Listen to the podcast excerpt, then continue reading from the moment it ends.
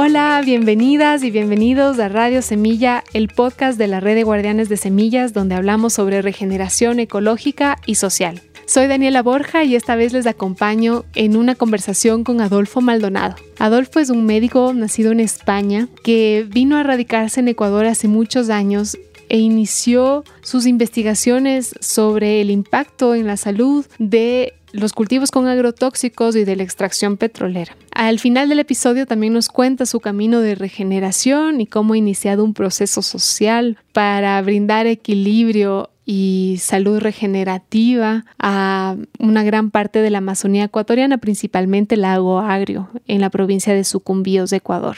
Estamos muy contentos de compartir este episodio en este momento porque el 20 de agosto en Ecuador tenemos la oportunidad de decidir si queremos conservar dos de las regiones más biodiversas del planeta. La una es del Yasuní en la Amazonía ecuatoriana y la otra es del Chocoandino de Pichincha. Están amenazadas por la extracción petrolera y minera respectivamente. Hemos evidenciado en todos estos años en el país que este tipo de negocios extractivos solamente beneficia a muy pocas personas y no se refleja en el bienestar comunitario, no se refleja en el bienestar económico de todo el colectivo que habita en el país. Así que mm, este 20 de agosto tenemos esa oportunidad frente a esta crisis climática, además, de escribir un mejor futuro y ser un ejemplo de regeneración, de dar pasos hacia un futuro donde cabemos todos y todas.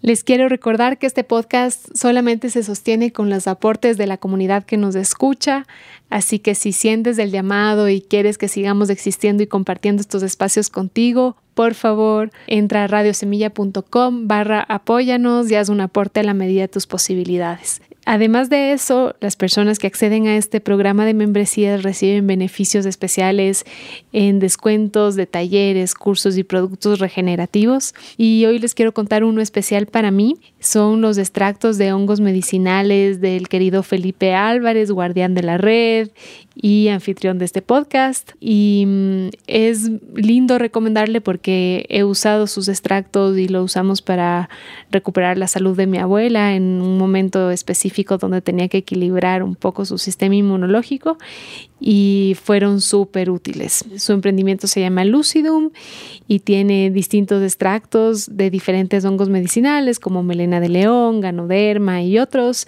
y lo pueden contactar por WhatsApp para los miembros de Radio Semilla. Nos da un beneficio de envío gratuito en todo Ecuador y les vamos a dejar su contacto en las notas de este episodio. Sin más, les quiero invitar a inspirarse con esta conversación con Adolfo para imaginarnos un futuro donde cabemos todos y todas.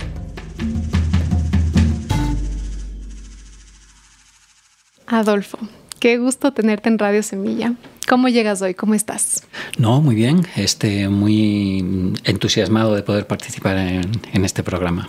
Qué lindo. En Radio Semilla acostumbramos a hacer una introducción bastante personal de nuestros invitados. Me encantaría que nos cuentes de dónde vienes, cómo fue tu infancia, bueno, este, yo soy español, nací en un pueblito muy cerca a la costa, pero con, parte de sierra. Vengo de una familia numerosa, soy el sexto de nueve hermanos, donde solamente había dos mujeres y pues la infancia es la propia de, de, una época muy dura en aquella España rural, pero sobre todo dentro de la dictadura en el que el nacional catolicismo y todavía la represión de la dictadura de Franco pues estaba muy, muy en boga, ¿no? tenía todavía mucha fuerza. Yo nací en el 59, voy para, ya tengo 64 años y pues en esa época todavía había muchas tensiones, muchas confrontaciones y bueno, de ahí pasé a vivir a un pueblito costero que después se hizo muy turístico y después de un tiempo pues decidí ser eh, médico como mi padre que era médico rural en el pueblo que iba a caballo a los cortijos para poder atender a los pacientes. Y de ahí cuando me gradué y vi que eh, la medicina era sentarse detrás de un escritorio y atender catarros, gripes y amígdalas pues dije pues yo no hice medicina para esto. Y entonces busqué cómo salir del país hice medicina medicina tropical y se me cruzó por medio un obispo que era de aquí de Ecuador, que era Monseñor Gonzalo López Marañón, que coincidió que él fue para España en ese momento.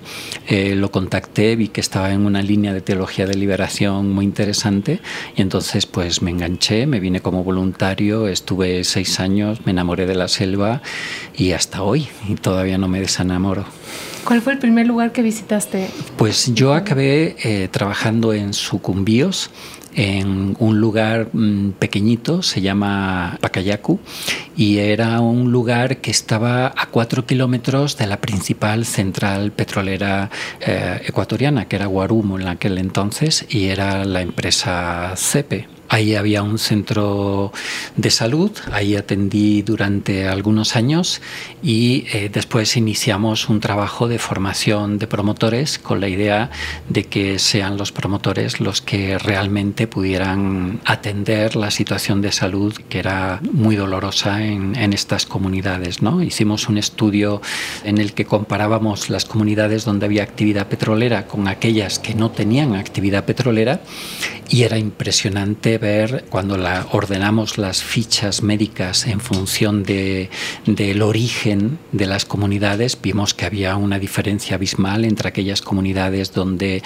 de alguna manera el suelo estaba limpio, de aquellas otras en las que el suelo pues había sido profanado por unos derrames continuos eh, por parte de la actividad petrolera y por unos mecheros que vomitaban una cantidad de tóxicos impresionantes y que después eh, con el tiempo pues ya pudimos ver el impacto que esto estaba generando en toda esta población. Pero desde entonces empecé a trabajar en eso, nos metimos a trabajar eh, con promotores, estos promotores empezaron a transformarse en líderes básicamente porque era la forma de poder tener un conocimiento, un conocimiento que además era enriquecido por el conocimiento propio de ellos y esto generaba que uno se diera cuenta de lo insignificante que puede ser tu profesión cuando te envuelves de una dinámica de arrogancia para, para imponer tu criterio y tu pensamiento y sin embargo lo, lo, fundamental que puede ser cuando es parte de un conocimiento que se comparte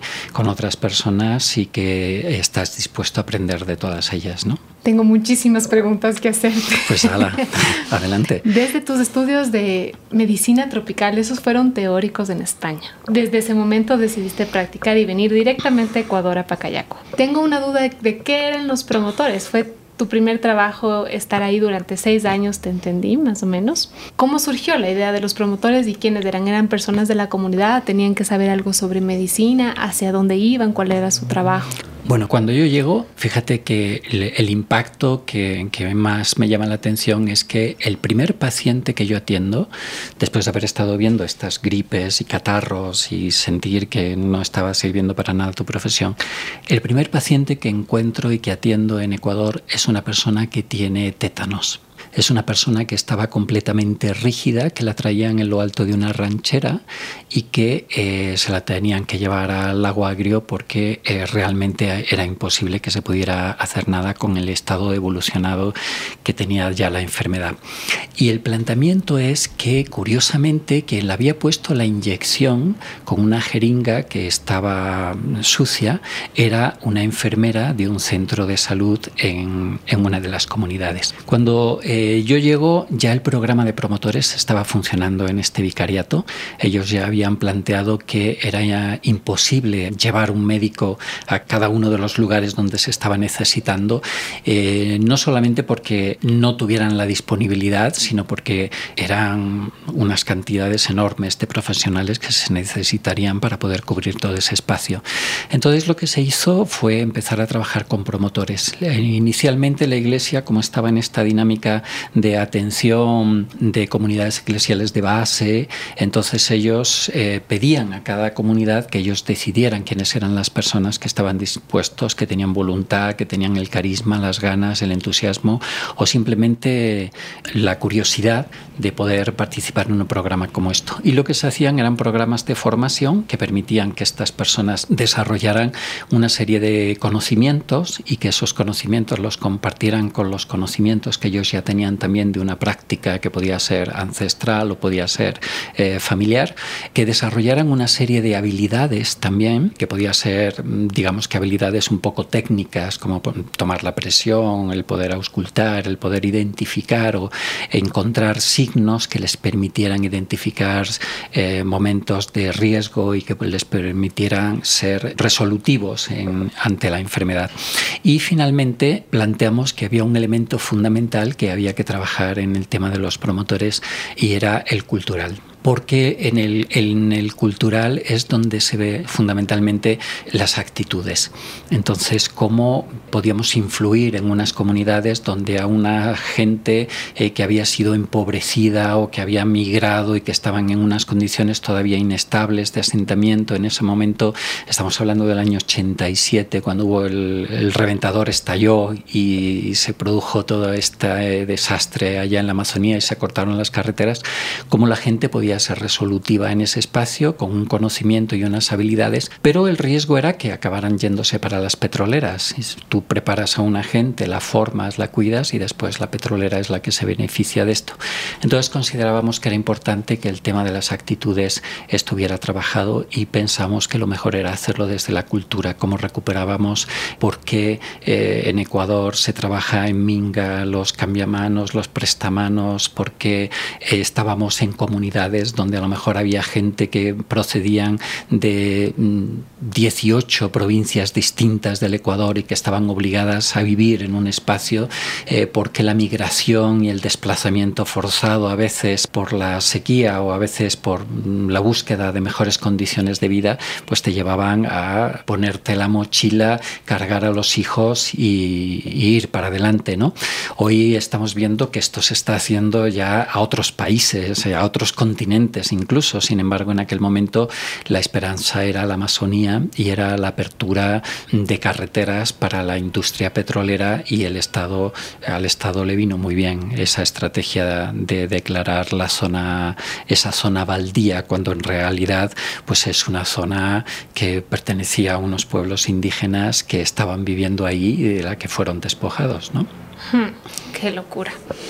¿Qué afecciones pudiste ver que eran las más comunes con el impacto de las petroleras.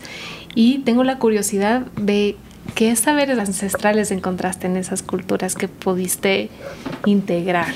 Em, yo una vez eh, llevaba una especie de Land Rover que tenían en el vicariato para hacer unas visitas en algunas comunidades y cuando me vieron entrar los campesinos de una comunidad me esperaron todo el día hasta que saliera. Y cuando salía me dijeron eh, necesitamos que nos eche una mano porque no aguantamos más con la contaminación, nos estamos muriendo. Entonces decidimos hacer un trabajo de investigación, fue un trabajo muy bonito, este, porque teníamos promotores de salud que se habían formado en laboratorio, teníamos sesiones cada mes de cuáles eran la frecuencia de casos mm, de enfermedad que encontrábamos y entonces pudimos hacer un perfil de cuáles eran las enfermedades más frecuentes en distintas épocas del año, los distintos meses, y eso nos daba una orientación, pero funcionábamos como si fuera una facultad de formación de promotores, ¿sí? donde el trabajo que hacíamos lo reflexionábamos y lo expandíamos. Y eh, decidimos entonces hacer un trabajo de investigación con un microscopio que metíamos en una caja de cerveza, con unos pocos materiales y con una televisión que llevábamos para poner películas mientras íbamos analizando y que la comunidad se reuniera y haciendo dinámicas en las que la misma gente pudiera pudiera mirar al microscopio y ver cuáles eran las lombrices y los huevos de lombrices que tenían eh, sus hijos, pues entonces, claro, se entraba en una dinámica que era muy bonita porque finalmente a lo que llegabas era un diálogo, era un conversatorio hermoso eh, de la gente con sus conocimientos, sus dudas, sus limitaciones, pero también su conocimiento profundo ¿no? en, en muchas cosas. Hicimos entonces ese trabajo de investigación en el que comparábamos comunidades con contaminación y comunidades en las que no había contaminación. Entramos con el mismo equipo a todos los lugares. Vimos a cerca de 1.500 personas, pudimos hacer un diagnóstico profundo y una de las cosas que encontramos es que la tuberculosis era una de las más frecuentes en los lugares donde había actividad petrolera ¿Podríamos decir que existe una relación directa entre la tuberculosis y el extractivismo petrolero? Pues podríamos decir que no. Pero cuando partimos de la idea de que la tuberculosis es conocida como la enfermedad de la pobreza, pues ya nos está dando una relación de que efectivamente en las zonas donde hay actividad petrolera las condiciones de pobreza son mayores y como consecuencia estás desarrollando que estas personas padezcan esta enfermedad. Entonces fue bien interesante porque eh, pudimos ver eso, pudimos ver que en las zonas donde había actividad petrolera había más violencia, había más muertes, pero también empezamos a descubrir que había más casos de cáncer.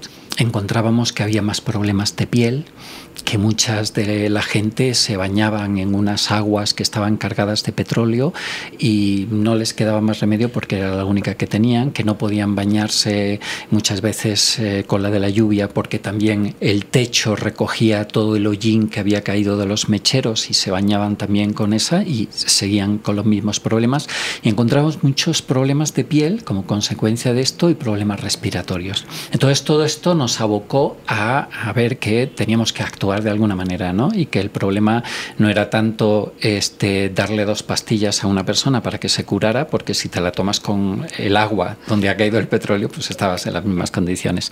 Entonces decidimos que había que hacer un abordaje social a la enfermedad, que teníamos que buscar cuáles son estos procesos de determinación de la salud y la enfermedad y qué era lo que estaba ocurriendo. Y empezamos a, a plantear la necesidad de que las organizaciones empezaran a eh, pelear por este tema, por un agua limpia, por un suelo que estuviera digno, por un aire que fuera respirable y que no oliera petróleo, ¿no?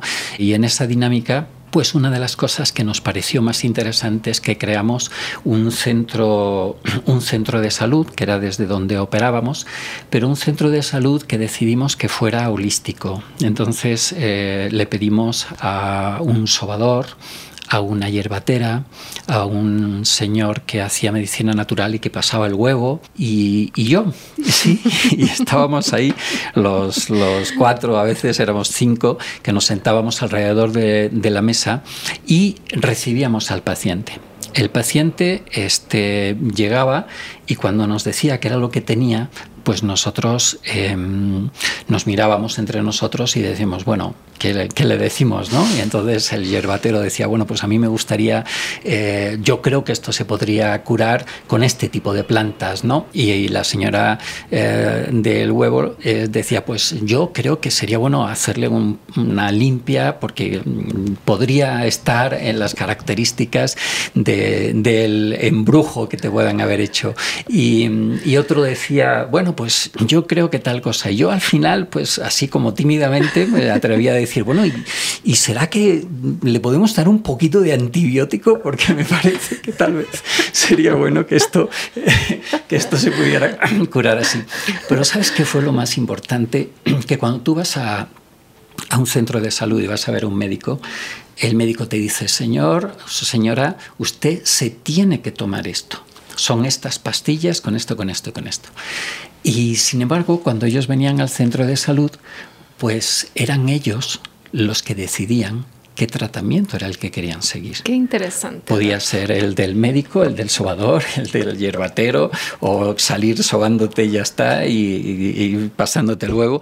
Pero la idea interesantísima era esta, ¿no? De cómo el diagnóstico finalmente o las terapias eras tú quien decidías eh, cuál tomarlo, ¿no? Y eso era un cambio radical. Es un cambio radical hasta ahora en nuestras culturas, digamos, menos vulnerables, ¿no? Que tienes toda la razón de asumir al médico como una autoridad máxima sobre el cuerpo propio.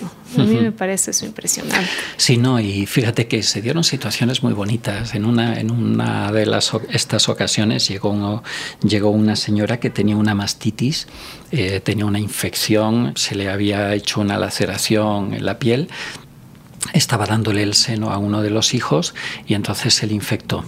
Entonces, claro, cuando llega la señora y se pone delante de, todo este equipo multidisciplinario o multivisual o multicultural, este, pues yo les digo, vean, yo esto sé cómo curarlo y esto, pues obviamente con un antibiótico, con la penicilina, se cura pero el problema es que le cortó la leche, ya no va a poder seguir lactando al niño y posiblemente el niño tenga algún problema. Entonces de estas eh, sale un señor, el sobador, y nos dice, bueno, pues miren, yo conozco un, remedio que podría, podríamos eh, ensayarlo, es un remedio que dura 24 horas y si no dura, si no funciona, pues entonces podemos seguir con la penicilina. ¿Qué le parece a usted? Y la señora pues estaba muy contenta, sí, sí, por favor, no me corten la leche, porque manejaba toda la información, que es lo importante que le des al paciente. ¿no? Y entonces fue muy interesante porque este señor salió del centro de salud, se fue a buscar un poco de mm, cerámica, un poco de arcilla. Esta arcilla la buscó en profundidad para que no estuviera contaminada en un corte así vertical. Este sacó un poco de esa arcilla, la mezcló con agua y el tratamiento era que la persona estuviera tumbada y eh, ponerle una capa en el seno de, esta arcilla. Se cambiaba cada dos horas porque cada dos horas esa arcilla se agrietaba, se resecaba completamente, entonces cada dos horas había que cambiarlo. Pero lo más interesante del caso, porque obviamente la señora optó por esa opción, fue que en 24 horas estaba curada, no tenía nada. Yo le habría tenido una semana a base de penicilina y ahí le habría cortado la leche, como mandan los cánones de la, de la ciencia, y sin embargo, pues con remedios ya no químicos, sino físicos, esta persona se había podido sanar. Entonces yo creo que aquí hay un debate bien interesante incluso dentro de la medicina, ¿no? Y es cómo estás dispuesto a creer, aceptar, incluso admirar que hay otras formas de curar que no solamente eh, son las químicas que te enseñan en las universidades y que están asociadas a las farmacéuticas, y aquí sigue ya toda la cadena de las universidades y todo, sino cómo tenemos que ser lo suficientemente humildes y honestos como para reconocer que hay otras terapias que, que siempre y cuando pues, no sean peligrosas deben ser incorporadas dentro del acervo popular y dentro del conocimiento profundo para que la gente tenga no solamente la autosuficiencia, sino también la dignidad de poderse curar como, como quieran, ¿no? sea de forma química, física, pero si tienes el conocimiento, pues tú vas decidiendo y ya eso, esa parte de dignificación ya es muy importante para la sanación. Claro, y poder masificar también el conocimiento para el autocuidado, ¿no? Porque poder tener la oportunidad de aprender y tener estos recursos de primera mano, como tú dices, promueve tanto la autonomía de los pueblos que pueden estar necesitando de recursos externos, es ilógico, ¿no? ¿Tienes algún otro ejemplo de esos que me parecen maravillosos? Bueno, este mismo señor, una vez nos llegó una señora que se había picado el ojo con una espina y entonces pues claro, se le había puesto una manchita blanca ya en la córnea y en principio pues yo le dije, mira, te tienes que ir a un especialista porque esto no lo puedo tratar. Y este señor, que es un sobador, para mí espectacular, ya es muy mayor, tiene más de 84 años, todavía vive, pero este señor dice, yo mm, podemos intentarlo. y este señor agarró estas, estos tubitos del chupa chups, de los chupetes, los chupetes, este, que están huecos. Entonces él llenó, eh, hizo una mezcla de bicarbonato con un poquito de azúcar, y, mm, o sea, más azúcar que bicarbonato, y acercó, se acercó al ojo, llenó esta, esta especie de pajita y le sopló con fuerza en el lugar donde estaba produciéndose el blanco. Y mm, creo que después de 15 días aquello había desaparecido completamente, la señora se había curado en su casa sin tener que haber ido al especialista. y, bueno, pues cosas así, ¿no? Pero tal vez lo más chistoso sea lo que yo sentí cuando un día me llega un señor y una señora eh, con la cara torcida, completamente desviada.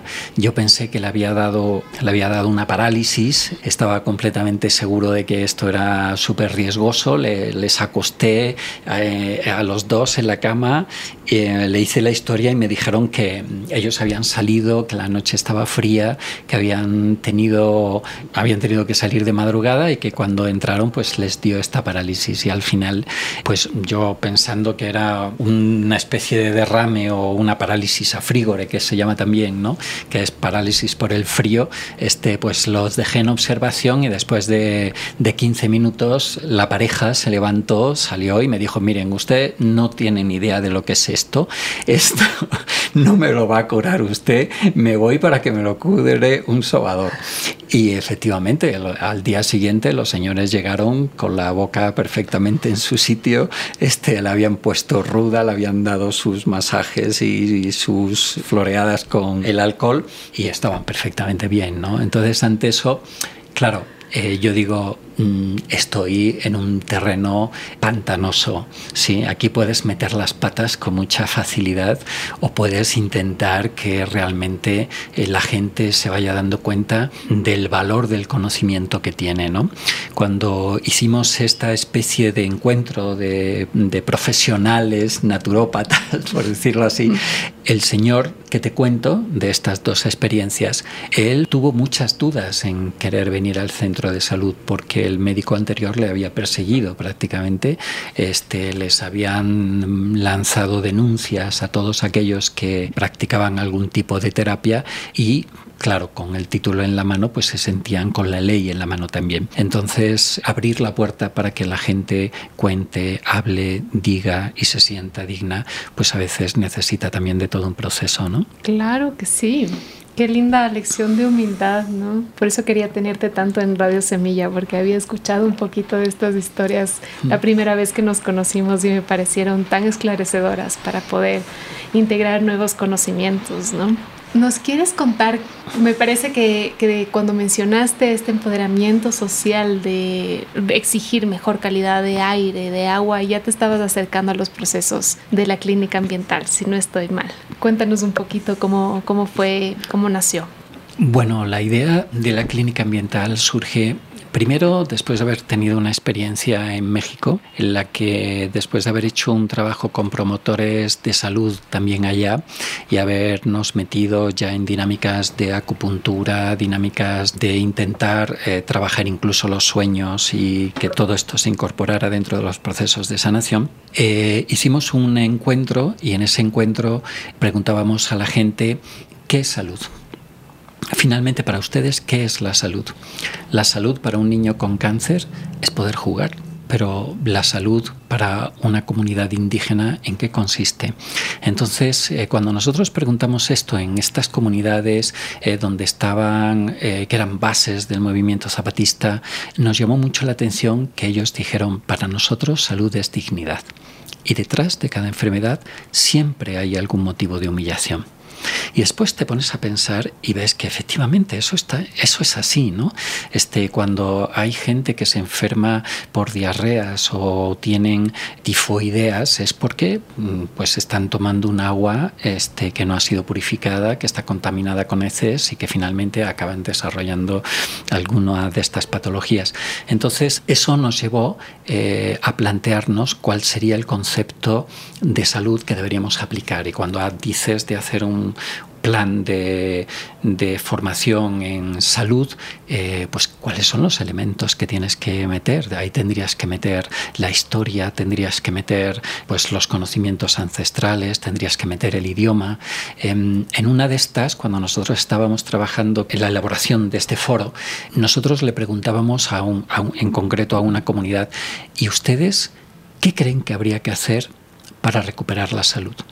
Y fíjate que hubo un señor eh, mayor que se levantó y estaba casi indignado porque todos los que habían hablado anteriormente, que eran promotores de salud muy cercanos a los médicos que han recibido la formación, que si la higiene, que si lavarte las manos, que si todo este tipo de cosas y tal, eh, que son importantes, pero que a veces pareciera como que lo ocupan todo.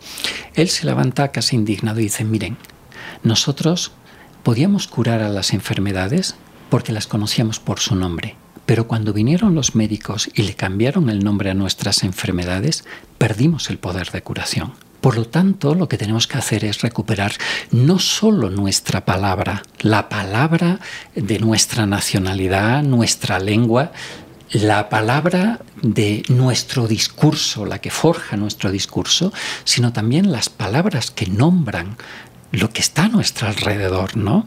Entonces, cuando entras a las zonas petroleras y te das cuenta de que son los petroleros los que le han puesto los nombres a los ríos, los que le han puesto nombres a los bloques petroleros, los que le han quitado el nombre, dices, ha habido todo un proceso de destrucción de, todo este trabajo este, y eso ha generado un abandono muy fuerte para la población. Entonces, para mí fue también un descubrimiento profundo. ¿no? Cuando yo, regreso de México, porque eh, Acción Ecológica me pide si podemos hacer trabajos de investigación que de alguna manera avalen el daño eh, a la salud y a los pueblos eh, que se producen por las actividades extractivas, me piden que le dé seguimiento a las fumigaciones del Plan Colombia. Y cuando estamos haciendo eso y al mismo tiempo estamos investigando los impactos a la actividad petrolera, nos damos cuenta de algo de forma casual. Cada vez que había fumigaciones en la frontera, nosotros les decíamos a los niños que pintaran ellos como veían las fumigaciones, ¿no? Un poco para quitárnoslos de encima, porque los niños molestan si estás haciendo trabajo de investigación pura y dura, ¿no? Entonces, pues los niños pintaban, dibujaban y tal. Pero en una de las investigaciones, y te estoy hablando ya del año 2006, resulta que encontramos comportamientos muy extraños en los niños. A niños taciturnos, niños que no, que no respondían, que estaban como, como idos. Y mandamos una, una delegación de psicólogos y dijimos, miren, ¿por qué no hacen un estudio en estas comunidades y nos dicen qué está pasando para ver qué... Y los psicólogos cuando salieron, fue un grupo que se llamaba eh, el Grupo de Investigación y Acción Martín Baró, eh, este grupo nos dijo, vean, nosotros nunca habíamos visto niños con unos niveles de alegría tan bajos. dijimos, ¿y qué pasó? Y, me mostraron los dibujos que habían hecho. Eran dibujos en blanco y negro, eran dibujos en los que las personas que dibujaban no tenían ojos, solo tenían cuencas, no tenían boca, no tenían orejas y los psicólogos nos dijeron estos niños ni quieren ver, ni quieren oír, ni quieren hablar. ¿Qué era lo que estaba pasando en ese momento en las fumigaciones? Eh, las primeras fumigaciones eran avionetas que pasaban, fumigaban y ya está. Después el, gobierno colombiano las, las, hizo acompañar de helicópteros artillados eh, para que pudieran disparar si había algún tipo de movimiento. Y esto ya empezó a generar que cuando nosotros empezamos a ver los dibujos de los niños, claro, cuando ellos nos presentan estos en blanco y negro, volvemos a todos los que teníamos guardado y vimos que efectivamente los primeros estaban llenos de color y de detalles. Cuando se empiezan los helicópteros artillados, empieza a aparecer la sangre en los dibujos de los niños. Y en los del año 2003 y 2004, que es cuando el gobierno de Colombia paramilitariza la frontera y se producen unas historias horripilantes de unas imágenes tan sanguinarias como las que corrieron con las matanzas en, las cárceles o las que hoy se están dando en la costa, eso hace ya 20 años estaba pasando en la frontera y lo estaban viendo los niños de la frontera. Y esas historias son las que les quitaron el color a sus dibujos. Mm. Entonces, ante eso, Claro, yo me había pasado seis años haciendo investigaciones en la frontera, igual como científico loco buscando la llaga, el grano, este, el daño genético eh, en los cromosomas. Y claro, nos damos cuenta de que esos niños estaban traumados, ¿sí? de que lo que habían escuchado, lo que habían visto, eh, los suicidios de algunos de sus familiares más cercanos les habían dejado tan tocados que había que hacer algo. Y entonces decidimos que teníamos que armar algo, una estructura, primero que fuera multidisciplinaria porque si no, eh, cada uno se mete dentro de su profesión y no atiende a más y cree que lo está haciendo bien. Claro, y es sistemático, ¿no? Es mucho más que una sola profesión, lo que te permite ver lo integral del ser humano. Y por eso planteamos entonces que fuera un equipo de profesionales donde tuviera más médicos, antropólogos, sociólogos, pero también documentalistas, titiriteros, cuentacuentos. Y entonces empezamos a armar todo esto y a plantearnos que deberían ser los dirigentes de las organizaciones los que se incorporaran a un proceso como este para ver de qué manera podíamos actuar. Y lo primero, el primer objetivo era devolver el color a los dibujos de los niños. Ese fue el objetivo de la clínica, el primer objetivo, ¿no? ¿Cómo devolvíamos esto?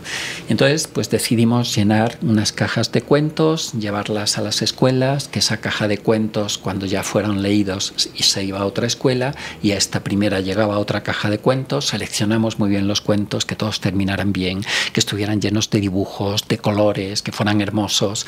Este, después mandamos titiriteros, después mandamos eh, gente que hiciera cuentacuentos y finalmente eh, pues mandamos al el Festival de Chulpicine, eh, que son películas todas hermosas, infantiles o juveniles, pero que todas terminan bien y hacen que los protagonistas sean los niños, como para que se pudieran reflejar en ellos. Y empezamos entonces a ver de qué manera eso se podía extender con cámaras para que ellos hicieran sus propias películas y empezaran a contar. La idea era eh, cómo hacer que ellos empezaran a contar, aunque fuera de forma artística, a través de cuentos, a través de títeres o a través de películas, este, lo que ellos estaban sintiendo en la frontera. ¿no?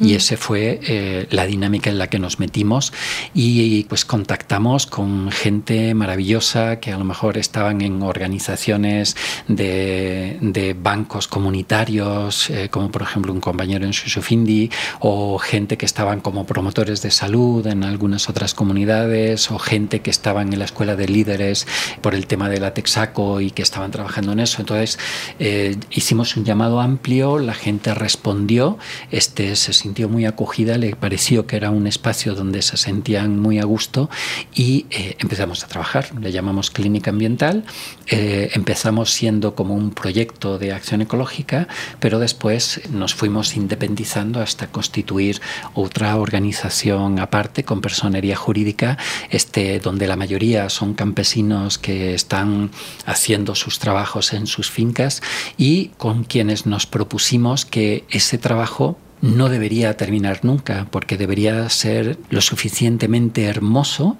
como para que tú no dejaras que una empresa petrolera te quisiera comprar tu finca para estallártela cuando hacen la sísmica y que te den 500 dólares y a lo mejor te derriben la casa porque y te digan, bueno, pues eso estaba dentro de los 500 dólares, era el riesgo que usted aceptó, ¿no? Entonces, para evitar eso, como las fincas, la gente tenía que estar orgullosa de sus fincas y es por eso por lo que nos empezamos a plantear la necesidad de que este, si la salud comienza en el suelo, el suelo tenía que tener un valor muy importante dentro de la, de la organización. Y eh, por eso nos contactamos con la red de guardianes de semillas. Este, primero llegó eh, Javi, después eh, Miguel y finalmente llegó Rogelio y Rogelio fue el que se quedó. Rogelio ha armado un trabajo extraordinario que bueno, todo el mundo le tiene un cariño fundamental porque fue quien le dio seguimiento a todo este proceso, acompañó, eh, cada año estaba ahí formando a más gente y más gente, y toda esta gente hemos querido irla acumulando en lo que hoy llamamos la red amazónica de permacultores. ¿no? Antes de continuar, quiero hacer algunas aclaraciones para nuestra audiencia que no está en Ecuador. Hablaste de acción ecológica, quisiera que brevemente nos cuentes qué es. También me gustaría que nos digas desde cuándo trabaja la clínica ambiental, cuántos años ya tiene. Pues Acción Ecológica es una organización que creo que nació en el año 1986. Este ya tiene como casi va a llegar a los 40 años y es una organización que hizo mucho eh, por la defensa de la naturaleza porque cuando nació las únicas organizaciones eran organizaciones que estaban muy aliadas al poder y que finalmente eran muy mm, permisivas. Eh, sin embargo, pues Acción Ecológica se lanzaba a la calle, protestaba, mm, cerraba ministerios y mm, finalmente lo que hacía era denunciar lo que estaba pasando el Estado para que se pudieran tomar decisiones que cambiaran esa situación. No, eh, no eran gente gritona y en la calle, eran gente con propuestas que siempre eh, se defendían, aunque fuera en la calle o aunque fuera cerrando algunos de los, de los ministerios, pero con propuestas siempre. ¿no? Entonces creo que esto es muy importante. Eh, esta organización todavía existe, todavía está, pero nosotros nos salimos de la organización porque eh, si bien Acción Ecológica tiene un trabajo más bien enfocado a la denuncia y a frenar aquellas actividades que puedan ser lesivas, nosotros vimos que había una laguna y era qué pasa cuando hemos perdido esa batalla, cuando la petrolera ha entrado, cuando la minera se ha metido, cuando las fumigaciones se están dando. Entonces, ¿cómo hacemos para iniciar procesos de reparación? Y esa reparación es la que nos ha dado a nosotros un poco bandera. ¿no? Nosotros decidimos centrarnos en eso, nacimos en el año 2008 a raíz de, eh, de estas aspersiones aéreas, de la situación que estaban pasando los niños y eh, nos metimos en situaciones en las que eh, pudimos abordar temáticas como los suicidios en comunidades donde se estaba produciendo naranjilla y se utilizan muchos tóxicos para hacer producir esta naranjilla. Nos metimos en el tema de las petroleras, nos metimos con distintas temáticas y ahora pues Acción Ecológica nos ha pedido que colaboremos con la organización también en temas de eh, reparación en otros espacios ya a nivel país, ¿no? ya no solamente en la Amazonía. Me acaba de surgir esta pregunta de cómo se relacionan eh, los suicidios con los agrotóxicos? Porque acabas de pues, mencionarlo muy puntualmente, ¿no? Eh, bueno, pues es una relación muy directa. La misma Organización Mundial de la Salud reconoce que eh, todo lo que son organofosforados, todo lo que sea publicidad debe ser muy limitada, incluso anulada, porque existe una relación muy directa entre los organofosforados y el suicidio. La Organización Mundial de la Salud, fíjate que llega a aceptar como normal que pueda haber 18 personas que se suiciden por cada 100.000 habitantes año. Sin embargo, nosotros encontramos que en esta zona de producción de la naranjilla había 2.100 personas que se suicidaban eh, por cada 100.000 personas año. Es una eh, locura. Es una estupidez, es una verdadera estupidez. Y sobre todo cuando ibas allá y hablabas con los dirigentes de, las de la comunidad, nos decían, bueno, eh, el que se suicida, eh, allá él. Eso es un problema personal, no es un problema comunitario. Dijimos, no, ustedes son comunidades indígenas. ¿Cómo no van a reconocer que esto es un problema? Es un problema profundamente grave. El tema, cuando hicimos el estudio, eh, porque nosotros lo que hacíamos es que reuníamos a todos estos técnicos que hemos mencionado antes, este, nos juntábamos, el documentalista, el, cura, si quería venir también, pues ahí podía estar, eh, y decidíamos entonces qué hacer.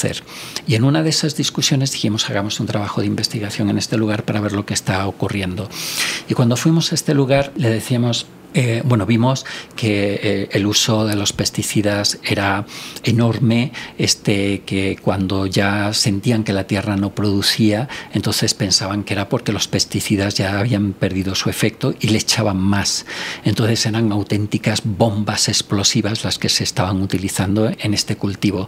Y cuando nosotros le preguntamos a la gente, pero ¿y ustedes por qué cultivan la naranjilla? ¿Es porque les gusta mucho? Porque dicen, no, no, este, nosotros esa naranjilla ni la probamos. Dice, pero ¿cómo así? que no la prueban. No, no, usted sabe la cantidad de veneno que eso tiene. ¿Cómo nos vamos a comer nosotros eso? dijimos, pero ¿y entonces qué hacen ustedes con eso? Lo vendemos en Ambato. Ambato es una Sí, es una ciudad importante en de el país. De las flores y las frutas. Pues sí, flores y frutas llenas de pesticidas. Entonces, eh, es, era tenaz porque, em, claro, ellos hacían una reflexión y decían, pero bueno, y la gente que produce papas en el Carchi nos las manda también cargadas de pesticidas. Y la gente que produce banano en la costa nos lo mandan también cargado de pesticidas. ¿Por qué no le vamos a mandar nosotros también a ellos nuestros pesticidas en la naranjilla. Para nosotros eso fue, fue un descubrimiento demoledor, porque decíamos, eh, lo más importante en la agricultura siempre ha sido la solidaridad, el compartir las semillas, el compartir los productos, el ser generoso, ¿no? que, que está asociado a la producción. Y sin embargo aquí lo que estabas viendo es que nadie producía para comer solamente se producía para sacar dinero y con ese dinero entonces comprar comida que podían ser los enlatados, el fideo o la industria o cualquier producto industrializado. Entonces sí veíamos que había que hacer un trabajo importante. Arrancamos con un compañero que se ofreció de voluntario para poder eh, trabajar en estas comunidades y pues se fue armando toda una estructura a través del primero de la agricultura orgánica y que después acabó siendo también permacultura. Qué devastador todo lo que me cuentas. Al mismo tiempo, yo veo los trabajos de la clínica ambiental y son pura esperanza. Entonces, me gustaría que comencemos a abordar un poco y a surfear eh, cómo comenzó la clínica, cuántas personas están aplicando ahora la permacultura, cómo fueron los primeros talleres. Es interesante esto que dices de la esperanza porque nosotros acabamos de plantearnos ya, y lo tenemos en nuestra página web, que cuando la esperanza está por los suelos, pues tenemos que recuperar el suelo, porque la esperanza es una semilla que, que, que crece con, con, mucha facilidad. ¿no? Entonces la recuperación del suelo se convirtió en el eje, en el centro prácticamente de todo esto, ¿no? en cómo recuperábamos el agua, cómo recuperábamos los suelos y con el, la canalización de los talleres de permacultura básica que Rogelio fue impulsando en la zona, pues se nos ocurrió que teníamos que darle una continuidad a todo esto.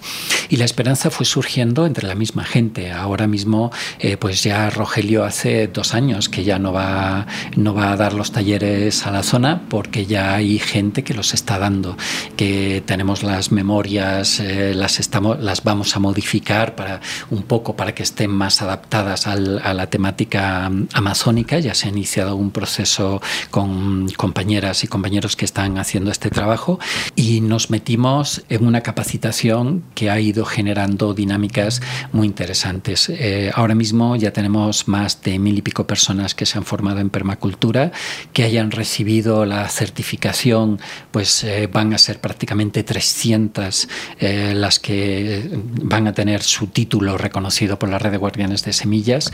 Y de este grupo eh, pues estamos impulsando que se vayan formando, juntando y poder ir armando eh, dinámicas que convoquen a, todos estos grupos, a todas estas personas que terminaron su formación para que sientan primero que no están solas, segundo que a nivel amazónico se está creando todo un espacio de, de profundización que a nivel eh, nacional pues que pueda, hay lazos con, con la red de guardianes y que hay otras experiencias que también se pueden aprender y cosas muy interesantes.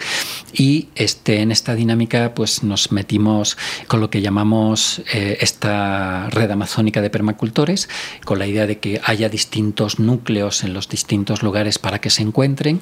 Una compañera eh, Lexi que es muy activa en la red ella impulsó la feria de la Esperanza y con esa Feria de la Esperanza eh, pues eh, cada dos meses eh, teníamos encuentros pero eran encuentros donde no solamente ibas a ver las semillas sino que ibas a escuchar cantar a compañeros o ibas a escuchar algunos talleres o ibas a presenciar danzas que se está mandando también.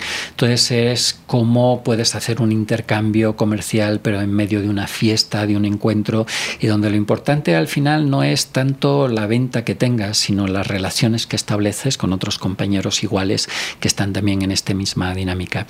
Esa fue una de las iniciativas que yo creo que ha tenido mucha resonancia. Ahora estamos dando incluso un salto porque estamos planteando que estas ferias deberían ser feria de la semilla amazónica, de tal manera que le pongamos un sello de identidad a todo esto, ¿no? Entonces, ¿de qué manera? Eh, pues eh, ya tuvimos uno en Lumbaki hace dos años. Este año fue en Shushufindi. Este, contamos con la presencia de Jaime West y Mimi. Este, contamos con compañeros de, Coca, de Lago, de Lumbaki, que se fueron concentrando. Este, y este año, pues la gente decía que, que era la fiesta más enorme que a ellos habían conocido Después de una primera que se hizo precisamente para celebrar a la red de guardianes de semillas, eh, que se hizo en Shushufindi y que, pues, como para seguir esta dinámica, esta tradición. Entonces, eso tuvo un efecto muy importante, tanto que se está planteando que lo podamos hacer incluso simultáneamente en algunos lugares para que la gente se empodere, se emocione y le dé eh, trabajo, eh, sienta que es parte de, un colectivo que, que tiene mucha perspectiva de futuro. Y que tiene mucha esperanza también. ¿no? Y mm, una de las actividades tal vez la más llamativa es que eh, creamos un pasaporte, el pasaporte de, a la ruta amazónica de la esperanza.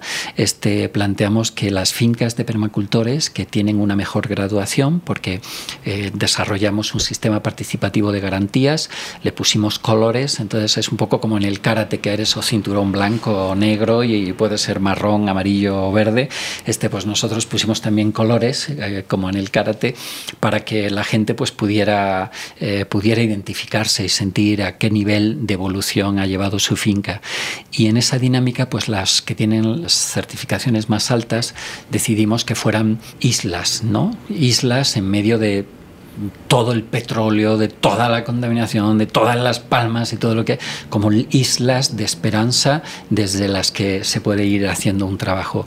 Y desde esa perspectiva, pues mm, ha habido compañeros que han dedicado un trabajo extraordinario a sus fincas, que son modelos de granjas agroecológicas y permaculturales, y decidimos que esas fincas tienen que verse, porque es la gente que va se queda impresionada, emocionada, quiere eh, no irse de ahí incluso y conocer los procesos porque además están, las visitan en una, con una calidez humana eh, de quienes les reciben que es espectacular. Entonces hicimos un pasaporte, ese pasaporte te lo dan estas fincas, te dan el sello, eh, la visa de haber estado ahí y si tú completas la visa de, de todas, entonces te damos un certificado de que eres caminante de la esperanza, eres rutero de la esperanza y que por lo tanto eh, pues eso tiene que acabar en algo, ¿no? sacamos el decálogo de la esperanza y todo, incluso para que realmente eh, nos movamos un poco por ahí, porque necesitamos eso, ¿sí? En, un ambiente donde hay tanta destrucción, donde el país se está llenando de, de tanta violencia, necesitamos saber que hay gente que está haciendo un trabajo tal vez callado, pero muy emocionante. Y a estas islas, eh, como mm, siempre hay otras personas que están terminando su formación y van aplicando cosas nuevas, pues a estas fincas que no han alcanzado todavía este nivel alto del sistema participativo de garantías, pues eh, les hemos llamado islotes. Y esos islotes también los puedes visitar. Cuando visitas una isla puedes visitar los islotes que tienen a lo mejor una categoría un poquito más baja, pero que también tienen muchísimo que enseñar porque están en un proceso de emocionarse, de, de trabajar la finca de seguirse encontrando con otras personas y de ver cómo esto emociona. ¿no?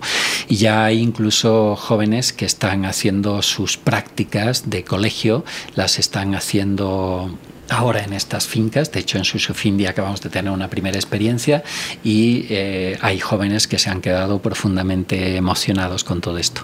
Entonces, ante eso, eh, ya lo último, que está todavía no arranca, pero que está a punto de empezar y te lo pongo como una primicia, es que estamos creando lo que llamamos restauradores del territorio.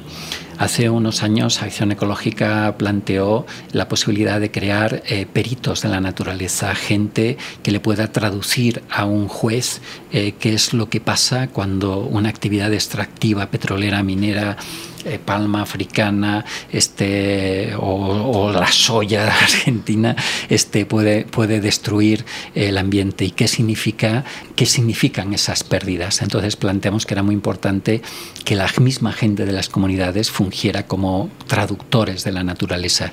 Y el siguiente paso, una vez que pueden identificar y medir cuál es el impacto, es que haya otra persona también de las comunidades que te puedan decir cómo esto lo podemos corregir, cómo podemos avanzar. Y entonces nos pareció que el título de Restauradores del Territorio está muy en sintonía de lo que queremos hacer y esto va a empezar el curso posiblemente en octubre. Estamos ahora mismo seleccionando a las personas, estamos queriendo que sean gente con una trayectoria, que hayan hecho permacultura, que tengan la camiseta puesta por una naturaleza viva y con una esperanza que no se le caiga. Qué maravilloso.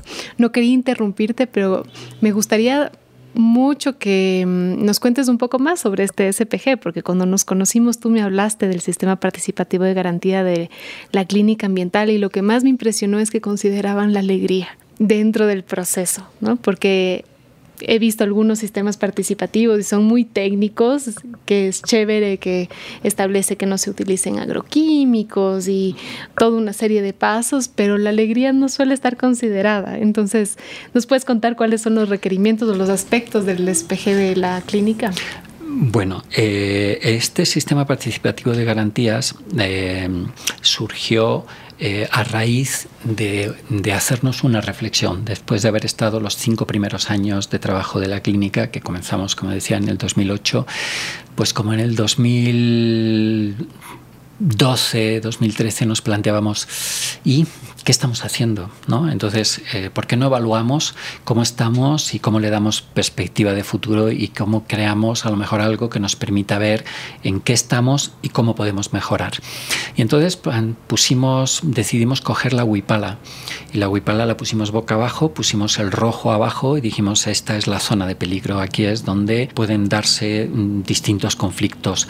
En el amarillo pues dices, bueno, pues ya estamos empezando en el naranja, perdón, estamos empezando a cambiar, nos estamos dando cuenta, nos estamos formando, pero todavía no acabamos de dejar los pesticidas, por ejemplo. En el amarillo ya dices, sí, ya hemos dejado los pesticidas, en el verde ya te metes en otras cosas y, así vas subiendo al celeste, al azul, al morado. Pero nosotros dijimos, tenemos que hacer un sistema que nos permita medir no solamente cuál es el papel de la persona, también el de la familia, porque cualquier persona que esté trabajando en la finca este, va a tener también la influencia de sus hijos. Entonces decíamos, tú puedes ser un tipo que conozca muy bien la permacultura y tengas el conocimiento, tengas la técnica, eh, pero acabes pegándole a tu hijo porque crees que es de tu propiedad y puedes hacer uso de, él, ¿no? Mm. Este, o a tu esposa, o sea, ¿cómo así? Entonces dijimos, no, tenemos que hacer distintas categorías. Entonces decidimos que a nivel personal íbamos a valorar lo que eran conocimientos, lo que eran habilidades y lo que eran actitudes, lo que aprendimos con los promotores de salud, ¿no? Entonces, ¿cómo podíamos aplicar esto nuevamente en esta dinámica? Conocimientos, habilidades, actitudes. Entonces, tú puedes tener un gran conocimiento, a lo mejor tienes menos habilidades, pero si tienes actitudes solidarias y son importantes, pues eso te va a dar un promedio. Después dijimos y a nivel familiar, ¿qué es lo que valoramos? Entonces dijimos, pues una puede ser la forma en la que vamos a producir. ¿Cómo vamos a producir? Este, vamos a producir explotando al trabajador. Este, nosotros que estamos haciendo permacultura y vamos a tener un trabajador, lo vamos a explotar porque ya tenemos conocimientos y habilidades, pero la actitud de explotar, entonces dijimos, no, esto, esto lo tenemos que valorar también. Y también la comercialización, o sea, cómo producimos, si, si vemos toda la cuestión de los plásticos, cómo nos están inundando y, de qué manera nosotros pues podemos hacer también que la comercialización sea solidaria, que podamos estar trabajando con pacientes con cáncer y que nuestros excedentes pues puedan pasar eh, en colaborar con estos pacientes con cáncer para que ellos puedan cultivar su huerta y enseñarles a producir también, pero que al mismo tiempo tengamos una dinámica de compartir. ¿no? Y planteábamos el tema de las energías. Y no solamente son las energías alternativas, son las energías de desgaste, de que tú como jefe de familia te consideres que eres el que, el que manda y ordena y los demás son subordinados. Una de las cosas que a nosotros más nos, nos ha llamado la atención en, las, en los talleres de permacultura es que toda la gente que termina haciendo la permacultura este, acaba encontrando el lugar que le corresponde. Dentro de la familia tú te encuentras que hay gente que el marido dice, pues a mí lo que me gusta es la producción y la mujer a lo mejor dice, pues a mí lo que me gusta es darle un valor agregado, es la alquimia de trabajar ese producto que tú has producido y cómo le doy el valor para que tal, ¿no? Y a lo mejor está el niño que, que, siente que también tiene un lugar ahí. Y lo importante es que todos entonces recuperan su palabra. Lo mismo que la gente ante los médicos tomaban sus espacios de decisión y decidían, aquí también hay mucha gente que ya empiezan a decir, ah, no, pues este es mi espacio, este es mi lugar, a mí esto es lo que me gusta, entonces yo tengo y asumo esa responsabilidad, ya no necesito a alguien que me, que me exija desde fuera y que se gaste la energía en mandarme, sino que entramos en esta dinámica. ¿no? Y eh, finalmente pensábamos que si valorábamos la persona y valorábamos la familia, también tendríamos que tener un criterio para valorar a la comunidad. Y entonces pensábamos que ahí era fundamental el papel de la alegría Entonces mm. trabajábamos mucho el concepto de la alegremia que nos vino desde Argentina con Julio Monsalvo y este, ahí empezamos a valorar eh, cómo podíamos hacer que la gente pasara de ser espectadores que muchas veces nos ponemos delante de la televisión o hacemos eh, o vamos al cine o tal, eh, cómo pasábamos a ser semi-espectadores para después acabar siendo actores y entonces o directores de, tu propia alegría ¿no? y, de, y del arte o de la satisfacción que puedas hacer. Entonces creo que esto fue una dinámica muy bonita porque nos permitió, ahora mismo por ejemplo estamos creando la Escuela de Música y otras Artes en Shushufindi porque nos parece que es fundamental gente que pueda expresar expresarse a través de la música. A lo mejor no tienes la capacidad o las ganas de, expresarte con la palabra, pero lo puedes eh, hacer con, con, un dibujo, con una emoción, con una danza, con una canción, con un instrumento. Entonces la idea es cómo podemos entrar en toda esta dinámica. Por eso nos metimos con las cámaras para que la gente pudieran hacer sus videos, cómo podían hacer incluso eh, noticieros en las comunidades para que se pudieran compartir.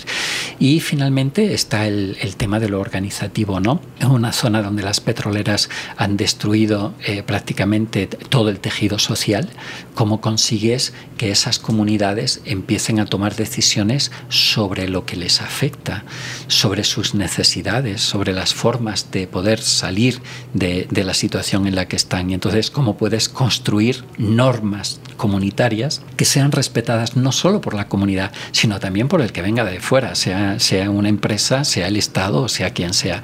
Entonces, en esa dinámica de construcción tenías estos niveles que te iban permitiendo eh, ir subiendo en escala, pero al mismo tiempo eh, teniendo en cuenta que todo esto es fundamental. Entonces, a la gente que recibe su capacitación por la red de guardianes, por los talleres de permacultura, pues es un certificado personal, individual.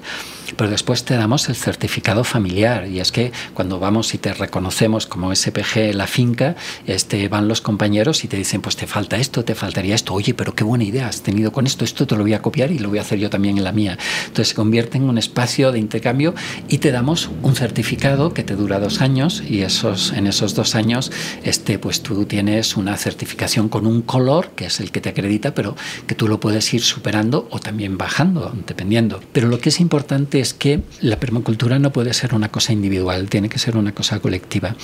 Nosotros al meter estos temas organizativos decíamos, ¿cómo es posible que nosotros le demos a una persona un certificado que puede ser azul o incluso morado, si quieres, de, una excelencia, cuando en tu comunidad se están suicidando la gente. Le dijimos, no, te tenemos que bajar el color porque tu finca no ha sido un proyecto que genere esperanza a otras personas que están conviviendo contigo.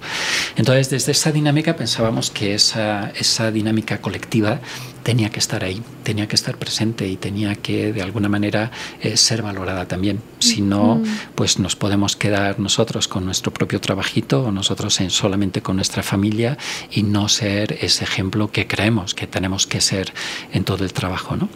Qué conmovedor lo que dices, me remueve mucho porque a veces vemos a las comunidades afectadas por el petróleo como muy vulnerables, que son, que de hecho son y han sido vulneradas, pero veo que lo que dices se refleja tanto en la ciudad, mismo en el barrio, ¿no?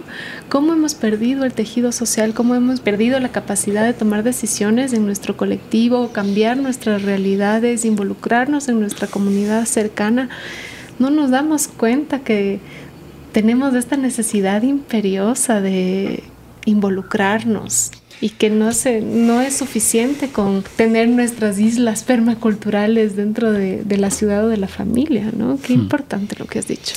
Yo creo que ahora, en esta última etapa que estamos teniendo en estos últimos años en la clínica, empezamos a colaborar con la Unión de Afectados por Texaco. Esto comenzó con un trabajo de investigación en la zona de, de los distintos campos petroleros que hay en la Amazonía y nos dimos cuenta que lo primero que hace la industria petrolera es romper el tejido social, porque eh, inmediatamente, fíjate, el Estado adopta una decisión eh, sacrificial de la gente que está viviendo ahí.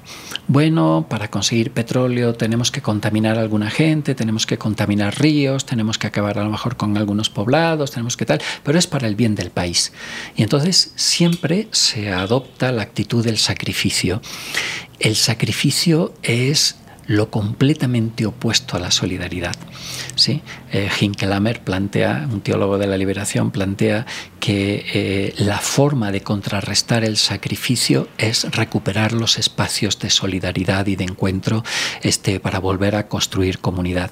Entonces, en esta dinámica, fíjate que cuando empezamos a trabajar con esta organización, decidimos crear lo que llamamos los comités de reparación, que son unos comités donde, así como en el juicio de la Texaco, el juez pedía que tenía que trabajarse, recuperar el agua, recuperar el suelo, eh, habría que hacer un sistema de, de salud para los pacientes con cáncer, un sistema de salud que diera atención. Y al mismo tiempo un trabajo en rescate cultural, entonces dijimos, ¿por qué no creamos que se vayan formando personas en estos comités en esas cinco áreas. Y entonces, ¿cómo podemos hacer que podamos recuperar todo este trabajo desde esa dinámica? Y entonces empezamos y muchas veces la gente iba, después se iba porque a lo mejor le había salido trabajo en petrolera y entonces como te iba a dar recursos y tal. Entonces dijimos, aquí estamos desenfocados porque lo que tenemos que plantear es que esto empiece a trabajarse desde la gente que está más afectada. ¿Y quiénes son? Los propios pacientes con cáncer. Entonces tú imagínate cuando a un paciente con cáncer eh, que muchas veces a lo mejor se estaba abandonando y estaba pensando que ya le habían dado con el diagnóstico su sentencia de muerte, de repente se da cuenta de que es valioso, de que esa persona eh, mm, eh, puede ser muy importante para todo un colectivo y cómo esa persona puede trabajar no solamente su salud y puede arrancar con, labores de cuidado, no solamente personales, sino también labores de cuidado con otros. Y desde esa construcción de la solidaridad, desde el más abandonado, desde el más despreciado, que era muchas veces, eh, encontramos que el 72% de los pacientes con cáncer eran mujeres y mujeres que eran abandonadas por sus maridos en el momento en que les decían que tenían cáncer y los maridos no sabían o no querían saber cómo apoyar en esa situación y las abandonaban. Y entonces, ¿cómo empezamos a encontrar que estas mujeres eh, se empezaran a convertir en terapeutas, que ellas pasaran de ser víctimas a ser sobrevivientes y de ser sobrevivientes a ser defensoras de derechos de la naturaleza, defensoras de derechos humanos? ¿no? Entonces, sí se está dando un trabajo, yo creo que muy bonito. Ahora mismo creamos el registro biprovincial de tumores. Estamos contabilizando los tumores en las dos provincias de Sucumbíos y Orellana. Tenemos contabilizados ahora mismo el, informe del último registro, que es de diciembre del año pasado. Teníamos 442. Ya he recibido más de 60. Estamos superando ya los 500 casos de cáncer, las 500 personas con cáncer en, en toda esta zona y eh, realmente el trabajo que ya se están haciendo eh, de poner demandas contra la CTA, que es, eh, digamos que el Ministerio de la Amazonía, que tiene plata para apoyar a los pacientes con cáncer y que no la están dando porque la prefieren destinar a los recursos, al presupuesto general del Estado. Entonces ahora mismo hay una dinámica muy bonita de, de lanzarse, de trabajar, de formarse, de quererse preparar más y eh, todo con vistas a poder hacer un trabajo solidario que construya país, pero sobre todo que construya un nosotros, ¿no? Ese nosotros que necesitamos, este que es el que nos apoya, es el que nos mm, defiende y en situaciones como las que está viviendo el país ahora mismo, pues es absolutamente necesario. ¿no? Y yo creo que esta decisión ahora por el Yasuní es fundamental. ¿no? Creo que va a ser un parteaguas entre lo que ha sido el país hasta ahora y lo que puede ser, porque es empezar a plantearnos nuestro futuro. Exactamente. Para dar un poco de contexto a nuestros escuchas internacionales, es que tenemos próximamente una consulta popular para decidir si queremos que se extraiga el petróleo de los bloques del Yasuní, que es una zona de reserva biológica muy, muy importante, una de las más biodiversas del planeta. Y estamos a punto de tomar esa decisión en colectivo. Entonces, eso nos lleva también a la, a la pregunta que te quería plantear, Adolfo, porque como vemos utilizamos petróleo, está dentro de nuestras vidas cotidianamente, desde la cosmética hasta los, plásticos, los celulares, eh, no decir la gasolina que utilizamos. ¿Cómo vemos un futuro post-petrolero? con todas esas necesidades que nos hemos creado. Pues puesta así la pregunta, lo, todo el mundo lo ve muy difícil, porque es como que no te puedes imaginar cuáles pueden ser las siguientes fuentes de, energía. Pero el planteamiento es que mm, hay que recordar que hace 100 años no teníamos petróleo, no lo estábamos usando. A lo mejor se utilizaba un poco de brea para, para, antorchas o algunas cosas así, o se utilizaban, pero prácticamente no se estaba utilizando. Entonces, em, eh, yo creo que mm, ahora mismo lo que tenemos que optar es por crear lo que tenemos y lo que tenemos son unos suelos, unas aguas, unos paisajes, una vegetación, una biodiversidad absolutamente extraordinaria. Em, hay un estudio que hicieron unos científicos este, norteamericanos y ellos demostraban cómo la zona de mayor mm, biodiversidad de todo el continente americano estaba aquí está en la zona del Yasoní, está en la Amazonía ecuatoriana, en esa y, en la parte que, que, los peruanos se llevaron, este, es donde está la mayor biodiversidad ahora mismo de todo el continente. Pero no la conocemos. Entonces, ¿cómo puedes plantearte un futuro si no conoces la biodiversidad? ¿Cómo te puedes plantear el futuro si no eh, profundizamos en, lo que ahora mismo tenemos y que hemos dejado de, mirar ¿no? en esa naturaleza extraordinaria que antes hablaba mucho y muy bien, pero que dejamos de escuchar porque empezamos a mirar para otro lado? ¿no? Entonces, yo sí creo que, que hay un profundo futuro, un futuro que es absolutamente distinto a este que tenemos, que posiblemente sea muchísimo mejor, pero hay que dar la pelea, hay que dar la batalla, hay que mojarse, porque si lo dejamos en manos de los grupos de poder, pues nos vamos a encontrar que los grupos de poder ya están convencidos de que la dinámica del sacrificio es necesaria mm. para ellos, pero no para que ellos se sacrifiquen, sino para sacrificar a otros en nombre de ellos. Y creo que esto es lo que tenemos que tener muy claro. Si no hacemos un espacio de cohesión y de encuentro, no tendríamos futuro. Sí, y yo creo que es importante también mencionar que mm, menos del 1% de la población contamina y utiliza los recursos del 50% de la población. Entonces no quiere decir, si bien estoy de acuerdo que un decrecimiento va a ser necesario. Desde mi perspectiva personal, esto es como un criterio personal.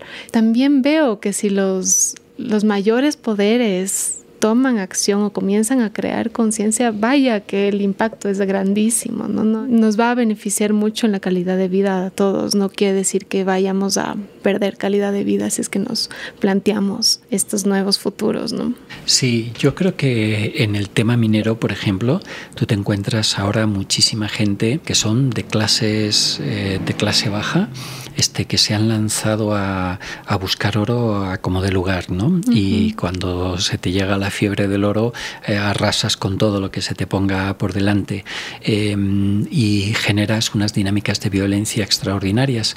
En el tema petrolero, eh, fíjate que son más bien las clases altas, pudientes, las que están metidas, las que están socavando, las que están sacando eh, la mayoría de los recursos y los contratos, pero ahora mismo lo que están haciendo es lanzar a la gente contra la propia gente.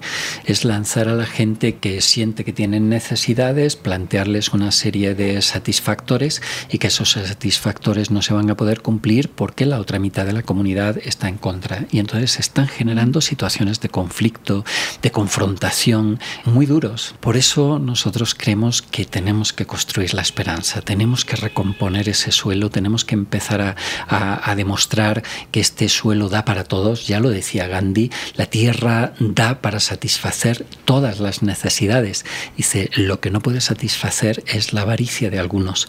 Y desde esa perspectiva hay que eh, construir esa esperanza que combata la avaricia. Es un camino titánico, pero también uno tiene que tomar la decisión de en qué lado de la balanza quiere estar, ¿no? Sí. Eh, para ir cerrando esta deliciosa entrevista, no sé si llamarle deliciosa, es un poco catastrófica, Pero tiene esas luces de esperanza que son las más importantes. Quisiera que nos cuentes cómo ser parte, ¿no? Hablaste del pasaporte, me gustaría que nos cuentes cómo acceder a él, si todos podemos visitar las fincas, cómo nos contactamos, qué más podemos hacer para regar y, hacer que crezca y que se diversifique el suelo de la clínica ambiental. Bueno, para conseguir el pasaporte cualquiera lo puede hacer, se puede poner en contacto con, con la clínica. Tenemos la página web, es clínica ambiental .org y ahí puedes decir que estás interesado y lo que te hacemos es que te ponemos en contacto con las fincas primera que quieras visitar y de ahí ellos ya te pueden estar dando el pasaporte o lo puedes retirar de la oficina tranquilamente y ya con eso pues ya tienes los contactos de todas las ubicaciones y puedes hacer el recorrido. Y una vez que terminas entonces ahí nos pasas para que veamos y certifiquemos que efectivamente tienes eh, tienes todos los visados completos y entonces ahí te damos eh, la, ruta, el certificado de la ruta. Esto con respecto a lo de, a lo de la, mm, a nivel de quien quiera acercarse a, visitarla. ¿no? Este, después nosotros también hacemos público los cursos de permacultura que estamos haciendo, que los hacemos en distintos lugares porque la idea es que la gente se puede ir formando en grupo, en sus propias comunidades. Entonces la gente nos dice, vean, nosotros quisiéramos que para el próximo año eh, los cursos de permacultura cultura los puedan dar en nuestra, en nuestra propia comunidad. Entonces, es, la idea es formar comunidades. Normalmente de esas comunidades, este, a lo mejor hay cinco que empiezan a aplicar pero bueno, es un grupo ya es número que consideramos que es importante y que se van a juntar. Y para ser miembro de la clínica ahí sí está un poco más complicado, pero tampoco, tampoco es imposible, porque normalmente estamos trabajando con gente en la Amazonía. Ahora mismo no nos hemos abierto todavía a, a otros espacios, estamos ahora mismo centrados allá. Este, Sobre todo en Lago Agrio, ¿verdad? Mm, digamos que Sucumbíos y Orellana, pero también hay gente de, de Napo y este año está estábamos entrando ya en Pastasa, eh, haciendo algunas intervenciones en algunas comunidades indígenas y ahora a través de la Universidad Andina también se está queriendo impulsar parte del trabajo allá y en colaboración con otras organizaciones como YACUM o con gente como Aprofores en, en, Napo también. Entonces, como que más o menos por ahí estamos entrando. Pero la idea es que para eso sí el requisito es que tienes que tener tu finca certificada con la WIPALA. La idea es que eh, empiezas a entrar a trabajar en esto, pero ya con una credencial, con un ánimo, con un proceso, con una trayectoria eh, que quieras recorrer y que quieras ir mejorando y avanzando, ¿no? Belleza. ¿Tienes algún otro comentario, algo que nos quieras compartir para cerrar? Eh, yo diría que en estos momentos que estamos viviendo ahora, yo quería hacer público que hemos sacado una película que se llama Indolencia Rayos X. Es la situación de los pacientes con cáncer en la Amazonía este, y la situación que están viviendo. Es una película que cuando eh, su autor, eh, Pocho Álvarez, la hizo, eh, nosotros le habíamos pedido que nos hiciera un, un videíto de 15 minutos para mm, hacer público un poco la situación, pero como estamos sacando unas publicaciones que se llaman La huella del cáncer, que es un trabajo técnico que dice cuánta gente es, digamos que el análisis del registro biprovincial de tumores, él dijo, a este informe le falta alma. Sí, y el alma es los testimonios de la gente, necesitamos escuchar a la gente. Y cuando él hizo un recorrido por 43 eh, pacientes y recogió sus historias, dijo, lo siento, pero no puedo resumir esto en 43, en, en, 3, en 15 minutos, necesito más tiempo. Y al final, eh, pues hizo un documental extraordinario, yo creo que es una joya, es una obra maestra, y es el, el entrelazar las historias de estos pacientes con cáncer. Yo creo que si bien el documental es un poco duro, porque hace una denuncia muy fuerte de cómo es el sistema de salud en el país, no deja de ser porque eh, muestra la calidad de la gente eh, con la que estamos viviendo, la calidad de la gente que habita la Amazonía, la capacidad de, esforzarte, de unirte, de luchar juntos y de sacar cosas adelante.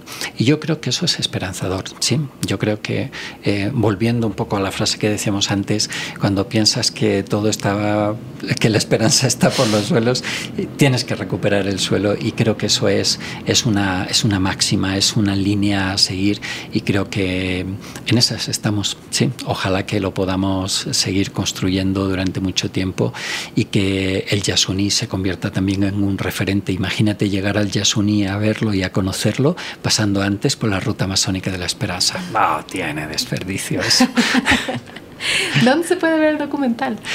Pues lo vamos a subir a la página web de la clínica. Ahora mismo está en YouTube, pero lo teníamos, eh, digamos que un poco oculto porque queríamos que pasara por algunos, por algunos festivales. Eh, te podemos pasar a ti el link y tú lo, haces, lo difundes para la gente que escuche este programa y que pueda acceder a él. Maravilloso, ese es un excelente beneficio para los miembros de Radio Semilla que ya saben algunos que pueden aportar, pueden entrar a radiosemilla.com slash apóyanos y permitir que este podcast siga existiendo. Muchas gracias por ese ofrecimiento y por todo tu tiempo y tu esperanza. No, pues muchas gracias a ustedes eh, por la invitación. Decir que ahora mismo la clínica ambiental está formada por un colectivo de 22 personas y cada una es mejor que la otra, es increíble. O sea, realmente eh, es un colectivo yo creo que muy bien asentado, que se ha ido uniendo con mucho cariño, este, que se apoyan en todo lo que se puede y que van surgiendo ideas y la idea, lo importante es eh, escuchar esas ideas y ver cómo se pueden ir aterrizando. Y yo creo que ahora mismo estamos en una dinámica eh, muy hermosa este, y eh, siempre sintiéndonos muy cercanos a la red de guardianes de semillas, que son los que empujaron todo esto, lo que nos ilusionaron, los que nos animaron y los que de los que hasta ahora pues estamos aprendiendo. Gracias a ustedes por todo. Un placer, qué rico poder crear comunidad y estar en red y seguir inspirándonos en conjunto. ¿no? Bueno, espero que pronto tengamos más noticias de la clínica ambiental, seguro estaremos comunicándoles y agradecemos muchísimo la escucha también de todos ustedes y que nos estén acompañando en esta temporada. Hasta pronto. Muchas gracias.